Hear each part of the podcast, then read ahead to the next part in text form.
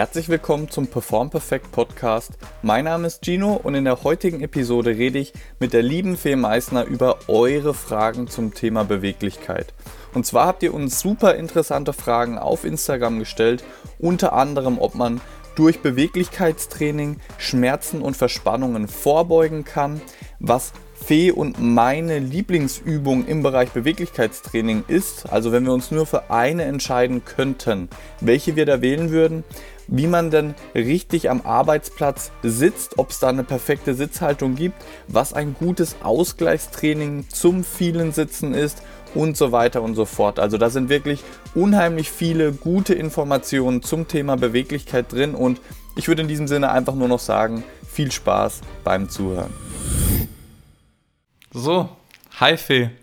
Hallo. Schön, dass du hier bist. Danke dir.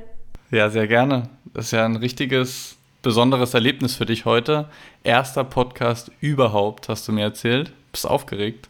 Nein, ich freue mich. ja, sehr schön.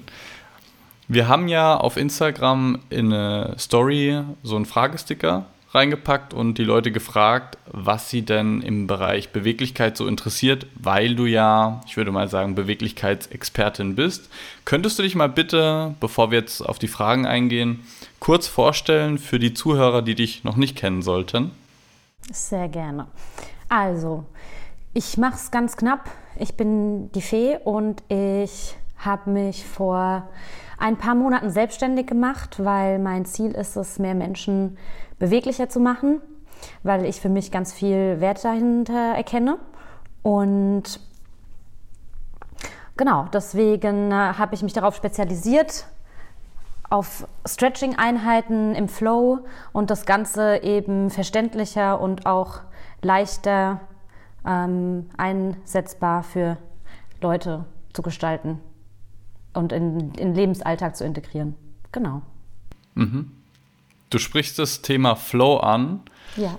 was ja schon was Besonderes ist. Woher kommt dieses Interesse da aus, sag ich mal, Beweglichkeitsübungen einen Flow zu machen und welchen Vorteil siehst du darin? Genau, also mein Hintergrund ist der Tanz. Ich bin Tänzerin. Ich mache das schon seit ich zehn bin ungefähr. Und für mich ist es einfach ähm, schön, ähm, einen Bewegungsfluss zu kreieren. Und ich glaube auch, dass es für die Psyche, oder ich weiß es aus Erfahrung, dass es für die Psyche angenehmer ist und dass was man erreichen möchte, diese Beweglichkeit einfach durch dieses Format im Flow leichter zu erreichen ist. Mhm. Ja, ist interessant. Ich finde aber auch aus dem Aspekt, ähm, so mal rein strukturell betrachtet, ich bin ja Physiotherapeut, mhm. da muss ich das Ganze immer ein bisschen strukturell analysieren auch finde ich sehr gut, dass man auch Bewegungsübergänge mit einbaut, weil es geht nicht auch im Alltag und im Sport nicht darum, okay, wie kann ich jetzt einen perfekten Ausfallschritt ausführen oder so, sondern wie kann ich in Dynamik in einen guten Ausfallschritt kommen und aus einem Ausfallschritt wieder rauskommen. Und da gibt es unendlich Möglichkeiten, verschiedene Bewegungsmuster einnehmen zu können und wieder aus diesem Bewegungsmuster rauskommen zu können. Und wenn du eben verschiedene Flows bastelst, dann hast du, je nachdem, welche Übung du davor machst und welche Übung du danach machst, immer verschiedene Varianten in dieses Bewegungsmuster reinzugehen und dieses Bewegungsmuster wieder zu verlassen. Was die ganze Geschichte sehr komplex macht, was für das Gehirn natürlich optimal ist, ja. aber auch die Strukturen auf verschiedene Art und Weisen belastet, was ich als sehr vorteilhaft ansehe. Ja, da bin ich total deiner Meinung. Ich sehe da auch eine gewisse Ganzheitlichkeit dahinter, weil es eben auch eine Art Neurotraining ist, beziehungsweise die Kreativität fördert und das kognitive Denkvermögen. Ja, auf jeden Fall. Du hast doch, ähm, warte mal, Wirtschaftspsychologie? Ja, genau. War das genau. richtig? Ja. Genau. Daher vielleicht auch so dieses ähm, psychische Interesse bei dir? Ja, total. Also die psychische Gesundheit und ähm, ich sag mal, Stressmanagement ist auch ein Thema, was mich sehr interessiert und in dem Zusammenhang ist eben auch mein Hauptinteresse auf der gesteigerten Beweglichkeit. Mein Motto, wie du ja auch schon ähm, auf mich aufmerksam oder wodurch du auch auf mich aufmerksam geworden bist, ist ja auch ähm, Beweglichkeit erleichtert das Leben und dafür stehe ich. Und ich denke, Beweglichkeit erleichtert eben das Leben, die Bewegung im Alltag, nicht nur körperlich, sondern auch mental. Ja, sehr schöner Leitspruch. Deswegen habe ich den auch ins Buch eingepackt. Ja, Kleiner Spoiler. Das freut mich. ja, lass uns doch mal auf ein paar Fragen eingehen. Ladies first. Fang du doch mal mit einer Frage an, die du bekommen hast zum Thema Beweglichkeit. Genau, also eine, die erste Frage, die eingetrudelt ist, das ist eigentlich auch eine Frage, die ich ganz, ganz häufig gestellt bekomme, war, ist es denn jedem möglich, in den Spagat zu kommen? Also das werde ich tatsächlich mit am meisten gefragt und meine Antwort ist immer ja. Also um das einfach mal zu pauschalisieren, ist es möglich, für jeden in den Spagat zu kommen. Natürlich ist es abhängig von deiner jeweiligen körperlichen Beschaffenheit, wie viel du investierst. Darf ich mal kurz einhaken ja. und fragen, meinst du einen Frauenspagat oder einen Männerspagat? Ähm, sowohl als auch. Tatsächlich ist es okay. aber so, was Frauenspagat und Männerspagat, dieser, dieser Begriff ja schon äh, mit sich bringt. Ähm, warum unterscheidet man das überhaupt?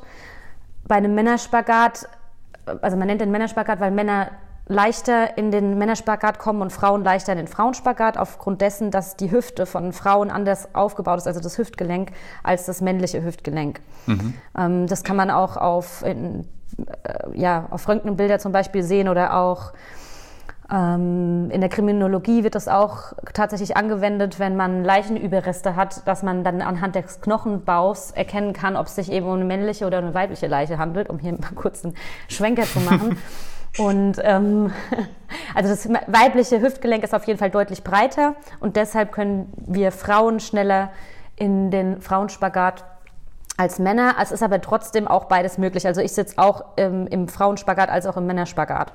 Und es ist halt eben eine Frage des Trainings, der Technik und natürlich der Disziplin. Also ich glaube, die Frage ist gar nicht, ist es jedem möglich, sondern die Frage, möchte es, möchte man es? Oder wie, was ist dein Warum dahinter, was ist dein Grund ähm, und wie motiviert bist du? Und dann ist es einfach Disziplin. Natürlich passiert ein Spagat nicht einfach mal so nebenbei durch irgendein anderes Training, sondern du musst gezielt dich darauf fokussieren und dann eben daran arbeiten. Das ist ein Training. Ja, auf ja. jeden Fall. Und da musst du dich natürlich auch fragen, brauche ich das überhaupt? Ja. Also für Gesundheit, für meinen Sport oder sowas. Also ich würde mal ganz pauschal sagen, dass man kein Frauen- oder Männerspagat können muss, um gesund zu sein. Widersprich mir gerne, wenn du das anders siehst, aber dann noch zu der Geschichte, ob jeder das erreichen kann. Prinzipiell ja, aber wenn man Deformitäten am Schenkelhals hat oder eine Hüftdysplasie oder so, dann kann es natürlich auch sehr gut sein, dass dann knöchernes Ende ist und dein Bein geht einfach nicht weiter nach außen und dann kannst du dich, kannst du Beweglichkeitsübungen machen, wie du möchtest. Es wird niemals funktionieren, aber das ist halt nur ein kleiner Bestandteil von, von der Grundgesamtheit. Genau, also die meisten ja könnten es erreichen. Genau, also ich denke auch so Anomalien, ähm, wo es auch wirklich pathologisch ist, dass, dass diese Ausnahmen gibt es immer und da muss man dann wahrscheinlich auch irgendwann sagen, no, also jetzt, äh, da wird, wird das wahrscheinlich, ist unrealistisch. Aber ich habe auch schon Menschen mit Fehlbildungen unterrichtet und dazu gebracht, in Spagat zu kommen. Die haben dann halt länger gebraucht oder eine andere Art und Weise, eine andere Technik. Also Umwege gibt es dann auch. Ähm, ja, aber um das Ganze eben einfach zu gestalten und überhaupt eine, eine Aussage möglich zu machen, würde ich es schon pauschalisieren und sagen, ja, ähm, mit eben eingeschränkten Ausnahmen, wie du das jetzt gerade schon nochmal untermalt hast. Ja. Ja, genau. Gut, soviel zur ersten Frage. Willst du da noch was hinzufügen? Ähm, ja, ich würde nur kurz noch sagen, ähm, weil du das jetzt angerissen hattest, ob es wichtig ist für die Gesundheit, an Spagat zu können. Und da bin ich natürlich auch deiner Meinung, nein, ist es nicht.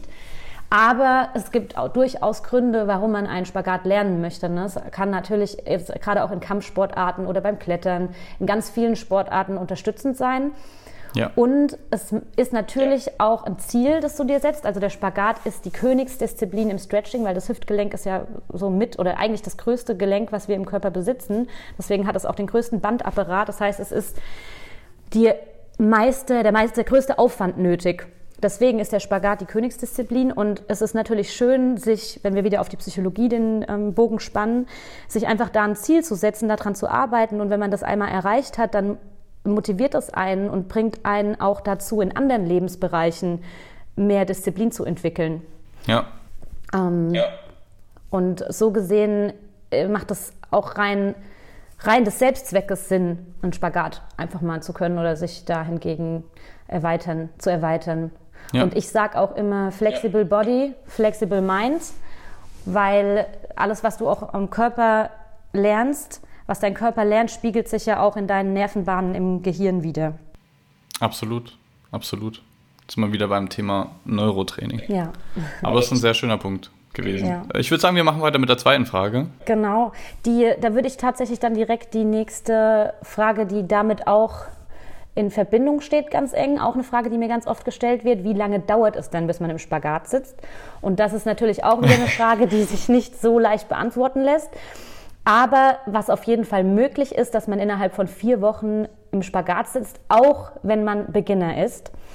Aber da ist es natürlich auch wieder davon abhängig, wie sehr bist du motiviert, warum möchtest du das machen und wie viel Fokus legst du darauf. Aber wenn du täglich wirklich 10 bis 15 Minuten dafür verwendest oder drei bis viermal die Woche eine halbe Stunde, dann kannst du es schaffen, innerhalb von vier Wochen im Spagat zu sitzen. Und ich habe auch bei mir im Programm Teilnehmer, die das geschafft haben. Andere brauchen vielleicht ein Jahr. Ähm, andere sechs Monate. Es ist unterschiedlich, aber es ist auf jeden Fall möglich innerhalb von vier Wochen. Krass. Aber vier Wochen ist schon heftig. Das ist auf jeden Fall herausragend, ja. Das ist außerordentlich. okay, dann kommen wir mal weg vom Spagat, ja. ein bisschen allgemeiner. Ähm, eine Frage, die ich hier bekommen habe, ist, ist zu viel Beweglichkeit eigentlich noch gut? Da muss ich ein bisschen schmunzeln, weil die Frage sich schon selber beantwortet, weil da steht zu viel Beweglichkeit, bedeutet ja schon, dass es zu viel ist, logischerweise. Deswegen, nein, zu viel Beweglichkeit ist nicht mehr gut. Da müsste man sich fragen, ist sehr viel Beweglichkeit gut? Und da muss ich auch wieder sagen, es kommt drauf an, wie so immer. Aber da gibt es ja den äh, Joint-by-Joint-Approach von Michael Boyle, den habe ich auch im Mobility Guide drin, der ist auch jetzt nochmal im Pain-Free Athlete-Programm drin der einfach beschreibt, so im Groben und Ganzen, welche Gelenke sollten denn mobilisiert werden und welche Gelenke sollten dann eher stabilisiert werden. Angefangen mit dem Fuß, eher mobil, Knie stabil, Hüfte mobil und stabil, Lendenwirbelsäule stabil, Brustwirbelsäule mobil, Halswirbelsäule stabil und so weiter und so fort. Und wenn du ein Gelenk, das dafür gemacht ist, stabil zu sein, in Anführungsstrichen zu sehr mobilisierst oder zu beweglich hältst, dann verliert es an Stabilität. Und ein Mangel an Stabilität äußert sich, was das Nervensystem angeht, in Unsicherheit. Ähm, dein Nervensystem fühlt sich einfach nicht mehr so sicher, verschiedene Bewegungen auszuführen. Und wenn dein Nervensystem sich nicht sicher fühlt, dann löst es Schutzreaktionen aus, wie eine erhöhte Muskelspannung, einen reduzierten Bewegungsspielraum, eine Reduktion der Leistungsfähigkeit und gegebenenfalls Schmerzen. Deswegen schau dir an, welche Gelenke sollten tatsächlich mobilisiert werden und welche eher stabilisiert werden und dann arbeite an den Gelenken, die mobilisiert werden sollten, so weit, wie du es für deinen Sport und für deinen Alltag brauchst. Und das ist der wichtigste Tipp, den ich dir geben kann in dem Bereich. Ich schaue dich gerade an. Du bist gerade am Verarbeiten, oder? Ähm, nee, ich würde auch gerne noch was dazu sagen, wenn ich darf. Ähm, ja, gerne, einfach nur aus gerne. meiner Perspektive nochmal, aber das ähm, war natürlich schon sehr plausibel. Und ich sage immer noch gern dazu, dass ich, also meine Einstellung ist und auch was meine Erfahrung so wiedergibt, dass alles, was du bewusst tust, ähm, ist gesund. Und wenn du, Beispiel, es gibt ja Menschen, die einfach von Natur aus eine Hypermobilität mitbringen oder auch einfach lange, ähm, längere Muskelsehnenbänder haben, eine gewisse Dehnfähigkeit mitbringen und die aber gar nicht unter Kontrolle haben. Das heißt, unbewusst ihren Körper ja nicht, nicht richtig kontrollieren können, weil das Muskelgerüst dazu nicht passt. Ähm, und dann wären wir auch an dem Punkt, dass eben die, die, die, die Beweglichkeit vielleicht zu groß ist und da wäre dann eben wichtig, einfach mit, der, mit dem Muskelaufbau dagegen zu arbeiten, um das zu unterstützen oder wieder in den Ausgleich zu bringen und das anzupassen. Weil generell, wenn du jetzt dein Bein ähm, na, aus eigener Muskelkraft nach oben bringen kannst neben deinen Kopf, ähm, dann ist das dann ist es was Starkes, das ist nicht zu viel. Das ist zwar nicht natürlich, das so kommt niemand auf die Welt, oder eigentlich kommen wir so auf die Welt, aber so trainiert sich niemand von klein auf, äh, um das beizubehalten. Ähm, aber dann ist das was Bewusstes und was, was für Körperkontrolle spricht. Und solange das vorhanden ist, ist es nicht zu viel.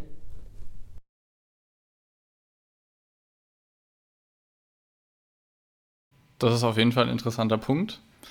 Würde ich sogar größtenteils zustimmen, wenn wir über das Thema Mobilität sprechen, Kontrolle in endgradigen Bewegungen und so weiter und so fort, was ja eben auch mit Bewusstsein einhergeht.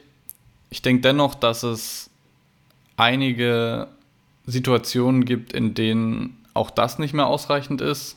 Ich denke da an Turner zum Beispiel, die ein unglaublichen Bewegungsspielraum haben und unglaublich viel Kontrolle auch in diesen endgradigen Bewegungen, die dennoch extrem starke Schmerzen häufig im Schultergelenk und in der Lendenwirbelsäule entwickeln, weil die dafür, also Schultergelenk ja, ist dafür entwickelt, sehr viel Mobilität zu haben, aber ähm, die Lendenwirbelsäule eben nicht und die bekommen da starke Schmerzen. Ist jetzt die Frage, liegt es jetzt rein an dieser sehr hohen Beweglichkeit oder einfach auch, dass die durch diese ganzen Sprünge auf dem Boden und so weiter extrem hohen Impact, also eine sehr hohe Krafteinwirkung auf die Lendenwirbelsäule haben, kann man jetzt wahrscheinlich nicht so pauschal voneinander trennen. Aber ich würde trotzdem sagen, dass es bis zu einem gewissen Punkt geht, auch mit dieser Bewusstsein, Bewusstseinsgeschichte, aber dass es ab einem gewissen Punkt trotzdem schädlich sein wird. Natürlich auch in Abhängigkeit dessen, wie häufig und wie intensiv man es macht. Aber so ist es ja bei allem. Genau, so sieht es aus. Also wenn du jetzt wirklich von Leistungssportlern ausgehst, da sind wir ja im Extrembereich und natürlich haben die einen ganz anderen Körperverschleiß oder eine Beanspruchung ihres Körpers als jemand, der das nicht extrem betreibt. Aber so ist es zum Beispiel auch bei einem Bauarbeiter, bei einem Handwerker, bei einem Dachdecker oder bei einem Koch, die eben aufgrund ihrer beruflichen Ausrichtung ähm, da Einfluss haben. Also das Leben hat natürlich einfach, äh, oder unser Beruf bestimmt das natürlich auch, inwieweit wir, wir beeinflusst werden ähm, in, unserem, in unserer Gesundheit und die einen eben da stärker, die anderen da. Und dann geht es einfach darum, den Ausgleich zu finden und da entgegenzuwirken in, im anderen Extrem, um das wieder zu mitteln. Ja, aber ja, du hast recht, also stimme ich dir auch zu. Ist ein zweischneidiges Schwert und da muss man aufpassen mit pauschalen Antworten, ja. Ja, ich finde da auch eine gute Frage, die ich auch dazu bekommen habe, die damit zusammenhängt, weil du das Thema Bewusstsein angesprochen hast. Und zwar hat mich jemand gefragt, wie soll man sitzen und welche Möglichkeiten, Übungen und so weiter gibt es, um Verspannungen und Schmerzen zu vermeiden? Ich würde sagen, wir gehen erstmal auf dieses Wie sitzen ein. Was ist da so deine Meinung dazu? Bin ich gespannt. Wir haben darüber ja noch nicht gesprochen davor. Ja, also wenn ich jetzt davon ausgehe, viel sitzen, ich gehe jetzt einfach mal davon aus, es handelt sich um einen Bürojob, man sitzt am Schreibtisch und hat eben am, am Stuhl, auf einem Stuhl, hat die Beine angewinkelt und meiner Meinung nach ist dabei, es kommt natürlich auch wieder auf die Ergonomie am Arbeitsplatz an, aber dass der, der Oberschenkelstrecker, der große Oberschenkelmuskel, der ist da stark in Mitleidenschaft gezogen, immer beim Sitzen.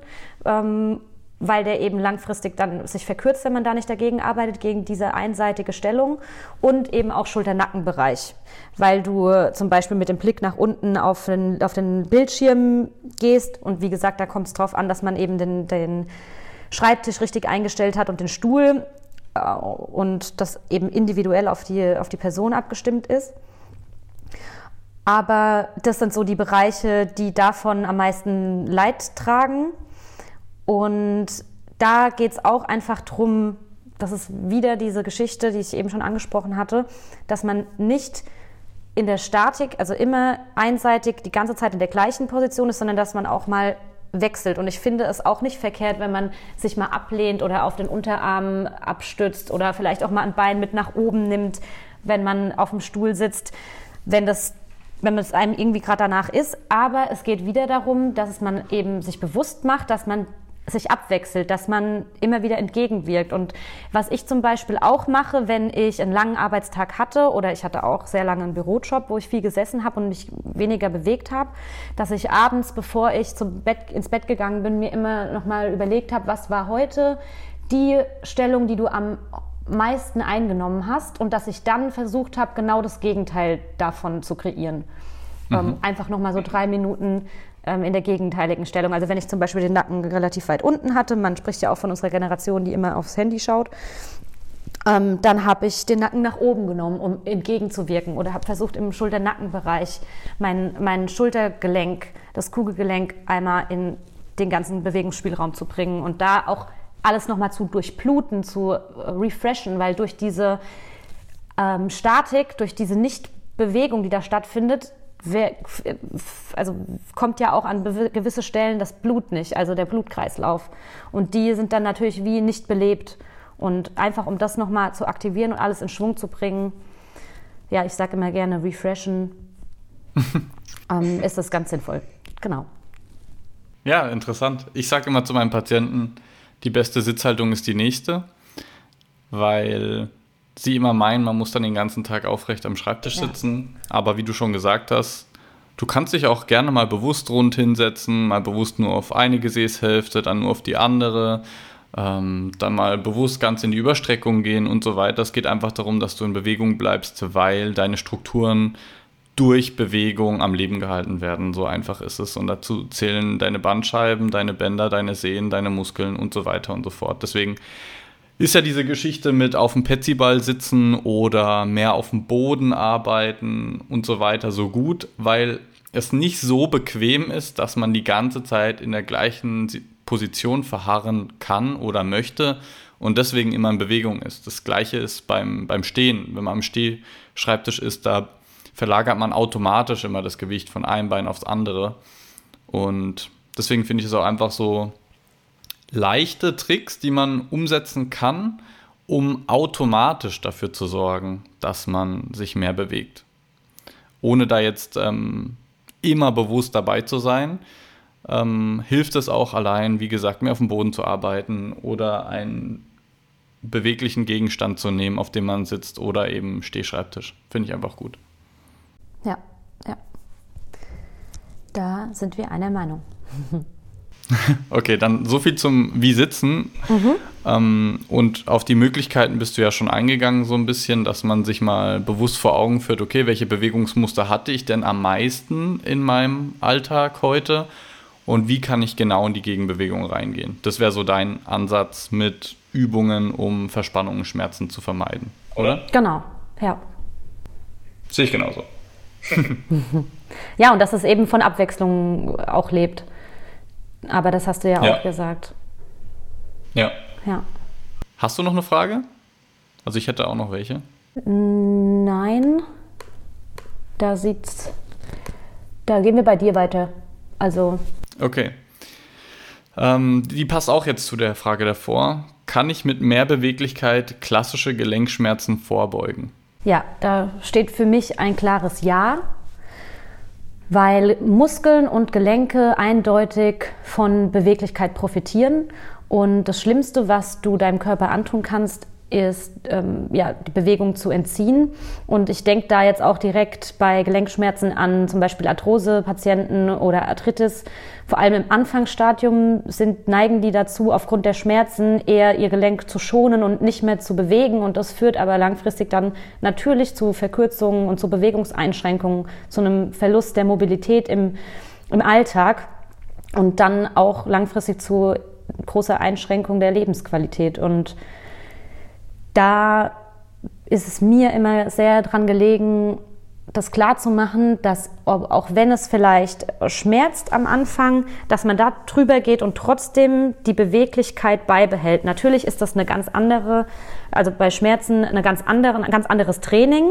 Also man geht dann nicht äh, auf Leistung direkt, sondern eher wirklich auf Mobilisation und versucht, den Bewegungsspielraum beizubehalten, nicht unbedingt zu, zu, die Leistung zu steigern direkt akut oder aktiv, beziehungsweise auch durch passive Dehnung, sondern wirklich einfach den, die, den Bewegungs, die, die normale Funktion beizubehalten.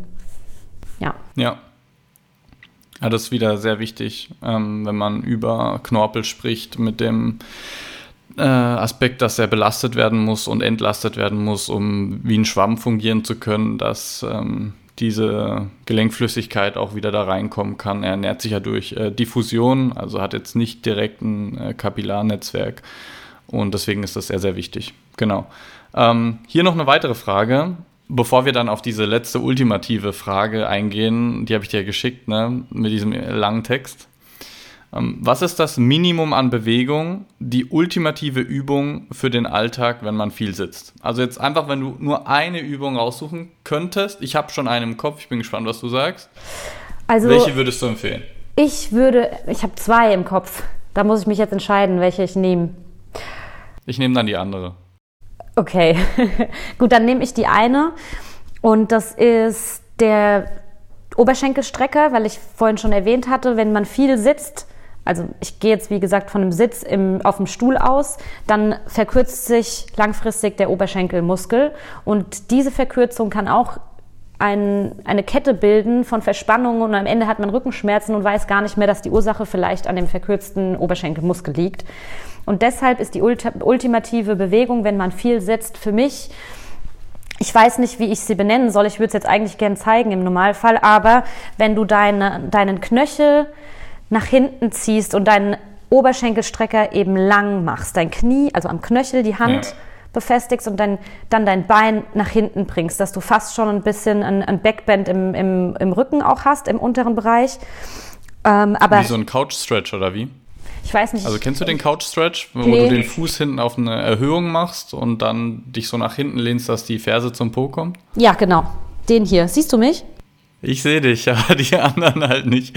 Ja, ja, ich weiß, aber ich dachte, vielleicht hast du jetzt noch einen besseren äh, Term oder einen besseren Begriff für die Bewegung. Also, also wenn ihr den Couch Stretch kennt, dann äh, meint sie sowas damit. Darf ich noch kurz was dazu sagen, äh, weil du auf Verkürzung eingegangen ja. bist? Ähm, nur um nochmal für die etwas fortgeschritteneren Zuhörer das zu erläutern. Der Muskel rein morphologisch, also auf Gewebeebene, wird sich nicht verkürzen, wenn du ihn länger nicht benutzt. Es sei denn, du hattest tatsächliches Längenwachstum durch zum Beispiel exzentrisches Krafttraining, wo sich dann mehr äh, Sarkomere in einer Reihe schalten und so weiter und so fort. Aber es ist seltenst eine morphologische Verkürzung des Muskels, die dafür sorgt, dass du nicht mehr den gesamten Bewegungsspielraum nutzen kannst. Es ist eher ein Ansteuerungsproblem und ein, eine Herabsenkung der Schmerztoleranz, dass dein Gehirn einfach viel schneller Schmerzen auslöst bei einer gewissen Dehnung, weil du die Bewegung so ewig nicht mehr gemacht hast und dein Gehirn sich dann einfach unsicher fühlt und sagt, hier, ich habe Angst, mich zu verletzen. Äh, lass das mal lieber, ich löse Schmerzen aus. Aber da, das habe ich ausführlichst auch nochmal in dem Buch erklärt, weil ansonsten würde es ja bedeuten, wenn man dich jetzt unter Narkose setzen würde, also diese Person, die den in Anführungsstrichen verkürzten Muskel hat, dann würde es bedeuten, dass man selbst da den Muskel nicht in Länge bringen kann, aber es ist ja nie so. Wenn man da mal eine OP anschaut und die Leute in Narkose sind, dann kriegen die das Bein hinter den Kopf ohne Probleme, selbst wenn das der steifste Fußballer der Welt ist. Ja, ja, in ja. Anführungsstrichen. Genau, weil das. Deswegen muss man da einfach nochmal klarer differenzieren. Das sagt man so, der Muskel mhm, verkürzt, ja, weil ja. das jeder so versteht und es so im Volksmund so ist, aber für die etwas fortgeschritteneren Zuhörer nur nochmal zum Erläutern. Genau, da ist es eben einfach wichtig, die, die, diesen, diesen Begriff Verkürzung zu definieren oder da klar zu machen, wovon gehen wir aus bei Verkürzung. Ähm, ja, ich bin jetzt quasi einfach davon ausgegangen, dass der Muskel sich eben dran gewöhnt und nichts anderes bedeutet das, was du gerade gesagt hast, dass man dann eben Schwierigkeiten hat, das Ganze wieder zu revidieren oder den, den Bewegungsspielraum hervorzubringen, den man vorher vielleicht hatte und da nicht mehr so leicht hinkommt. Also Verkürzung bedeutet ja. für mich jetzt nicht automatisch, dass du das nicht wieder ähm, revidieren kannst. Ja. Was ist denn die zweite Übung? Vielleicht habe ich ja auch zwei komplett andere. Ähm, die zweite Übung äh, kann ich auch wieder nicht begrifflich, also habe ich keine, keinen Namen für. Aber wenn man die Hände hinterm Rücken verschränkt, also die Finger verknotet und dann die Handballen nach hinten durchstreckt, um die Schulterblätter zusammenzubringen, das Brustbein nach vorne durchdrückt und die Schulter nach hinten zu ziehen. Und das langt auch schon aus, um einfach komplett die Halswirbelsäule nach oben in den Kopf, den Kreislauf anzuregen und da wieder alles bisschen zu refreshen. Und wenn du magst, kann, ja, es ist aber, es fühlt sich für mich, fühlt sich wie, wie eine Auffrischung an. Ne? Also alles komplett gut. neue Belebung.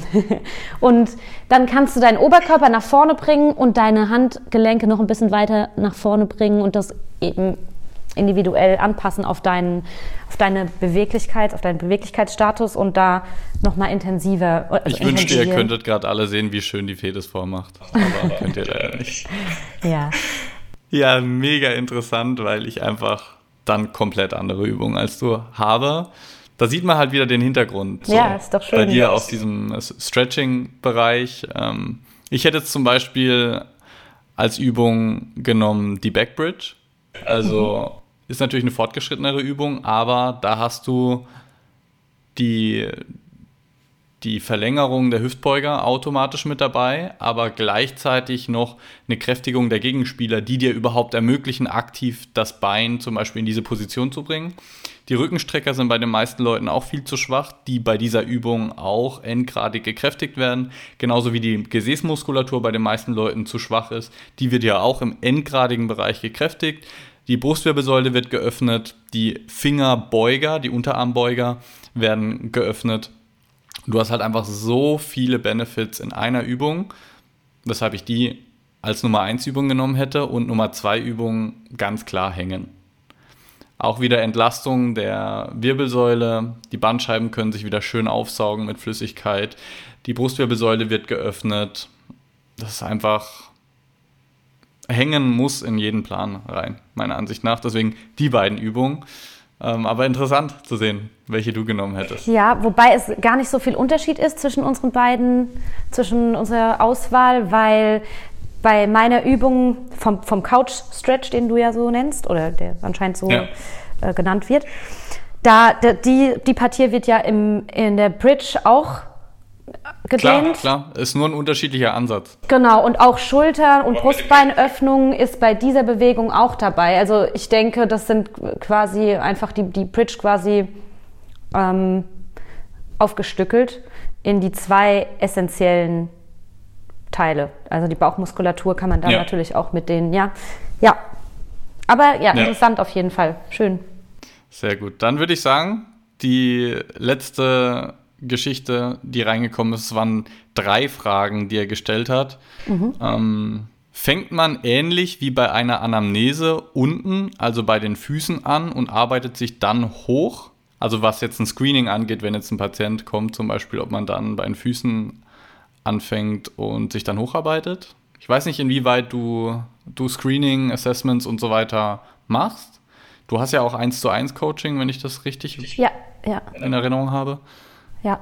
Wie machst du das da? Also eigentlich ist es so, dass meistens die Leute herkommen und sagen, ich bin in der Hüfte, ich, da ist meine Schwachstelle und dass wir uns dann anschauen, wo liegen die Stärken und wo liegen die Schwachstellen und dass ich dann an den Schwachstellen erstmal starte, um da ein bisschen Beweglichkeit rauszuholen.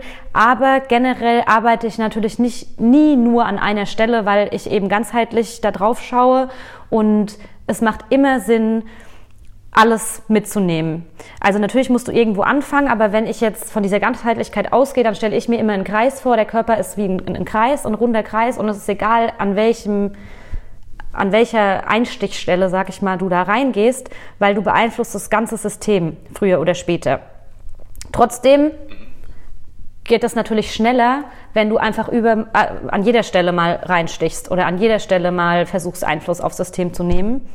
Und so gesehen, du kannst es natürlich so machen, dass du von unten nach oben gehst. Du kannst auch von oben nach unten gehen. Du kannst aber auch einfach an der Schwachstelle starten, wie zum Beispiel, ich habe Schulterschmerzen oder Knieschmerzen, dass du dann entsprechend da startest und weitergehst. Aber natürlich langfristig nie immer nur einseitig immer das Gleiche bearbeiten. Das wird nicht, äh, das, das wird nicht rund.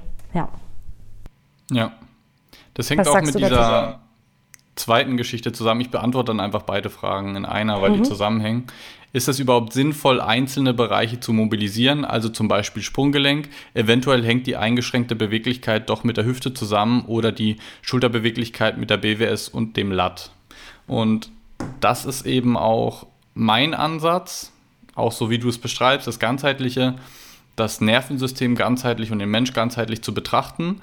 Und in, in wenigen Fällen ist das Problem damit behoben, wenn du nur an dem Ort der Symptomatik arbeitest. Also wenn die Schulter Schmerzen auslöst und du nur an der Schulter arbeitest, dann ist es in den seltensten Fällen so, dass, dass das dann alles behebt, weil der Körper eben so komplex ist. Und allein wenn man die myofaszialen Ketten anschaut, dann weiß man, dass man nicht sagen kann, der Muskel zieht von dort nach da und wenn ich diesen Muskel behandle, dann ist alles in Ordnung, sondern man hat immer einen Effekt auf eine gesamte myofasziale Kette und muss den Körper dementsprechend auch mal an anderen Punkten betrachten, um zu sehen, okay, ist es vielleicht doch die Brustwirbelsäule, die es dir nicht ermöglicht, den Arm ganz über den Kopf zu bekommen und nicht die Schulter. Und deswegen mache ich bei meinen Patienten und bei meinen Sportler und Sportlerinnen das auch so, dass ich sie verschiedene funktionelle Bewegungen ausführen lasse, um zu gucken, in welchem funktionellen Muster kannst du deinen Körper nicht richtig stabilisieren oder Schmerzen und so weiter und so fort. Und dann kann man probieren, an einzelnen Schnittstellen anzusetzen, um zu gucken, ob man dadurch einen positiven Effekt hat. Es kann auch einfach sein, dass du in deinem Ausfallschritt dein, oder in der Kniebeuge nicht ganz tief nach unten kommst, weil dein Gleich Gleichgewichtssystem nicht richtig arbeitet, weil deine Extensorenkette nicht richtig aktiviert wird. Und dann mache ich mit dir Augenübungen äh, nach oben um da die Extensoren besser zu aktivieren. Und auf einmal funktioniert es dann und es hatte gar nichts direkt mit dem Sprunggelenk zu tun. Deswegen muss man den Körper immer ganzheitlich sehen und ich würde jetzt nie einfach nur von unten nach oben arbeiten und dann so, okay, Dorsalextension, also die Streckung im Sprunggelenk ist eingeschränkt, dann machen wir jetzt äh, Mobilisation mit dem Widerstandsband, Front Foot Elevated Split Squat und so weiter und so fort und dann passt wieder alles, sondern man muss es immer ganzheitlich betrachten und das kann dir auch kein kein Buch oder ähm, kein, kein Programm diese Fähigkeit rüberbringen. Das muss man lernen und durch Erfahrung äh, einfach erleben. du nix. Ja. Geil. Äh, die dritte Frage wäre tatsächlich eine, eine Überleitung zu unserem gemeinsamen YouTube-Video. Mhm. Kurzer Spoiler. Was ist der 3-Minuten-Bewegungsflow für zwischendurch? Ich habe mittlerweile so viele Übungen, dass ich teilweise keine mache, weil es einfach zu lang dauert. Übungen vom Physio, Übungen vom Trainer, Übungen von YouTubern und zack rollst du schlimmstenfalls ineffizient 30 Minuten auf dem Boden rum. Danke für dein Content.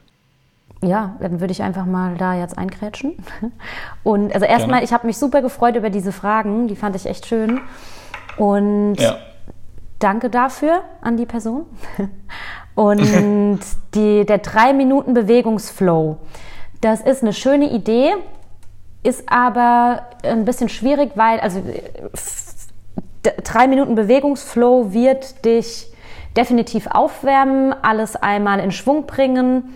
Aber um wirklich die Bewegung, die Beweglichkeit damit zu steigern, und ich gehe jetzt aus meiner Perspektive von der Dehnfähigkeit aus, wir, dazu reichen drei Minuten einfach nicht aus. Aber ich würde trotzdem sehr gerne dazu einen kleinen Flow vorbereiten, der so die wichtigsten Partien, die, die effektivsten Übungen mal mit reinnimmt. Und das wird dann aber eher so eine zehnminütige Geschichte sein weil, wie mhm. gesagt, drei Minuten ist einfach sehr knapp, wenn man auch davon ausgeht, dass der Muskel eigentlich mindestens 30 Sekunden lang in der Dehnung sein muss, damit der über und vor allem auch an der Schmerzgrenze gehalten werden sollte, damit überhaupt der Muskel weiß, dass, dass, dass die Dehnfähigkeit jetzt nach hinten verschoben wird. Dann sind drei Minuten einfach zu knapp, ja. Das finde ich auch nochmal einen sehr interessanten Punkt. Dazu müssen wir aber dann noch eine separate Episode machen, sonst wird es zu lang. Ja ähm, mit dem geht man beim Dehnen an die Schmerztoleranz oder nicht. Da würde ich auch gerne mal mit dir drüber sprechen, weil es hört sich so an, als hätten wir da unterschiedliche Meinungen und das wäre interessant, mal darüber zu reden. Ja. Aber ich denke, dass wir jetzt erstmal schon sehr viele Fragen ähm, beantworten konnten und vielen Leuten damit geholfen haben. Mhm. Am Ende der Episode gebe ich immer den, dem Podcast-Gast die Möglichkeit, nochmal zu sagen, wo die Podcast-Hörenden dich finden können, wenn du das Interesse geweckt hast, wovon ich ausgehe. Deine Internetseite, Facebook, Instagram und so weiter und so fort, wo sie dich halt finden können. Super gerne, danke dir. Ja, also auf Instagram heiße ich Fee Meissner, also Fee.meissner, Fee mit zwei E und Meissner mit Doppel S. Und meine Internetseite klingt genauso www.feemeissner.com, genauso wie meine E-Mail-Adresse www. nee, stimmt überhaupt nicht. Hello at feemeissner.com.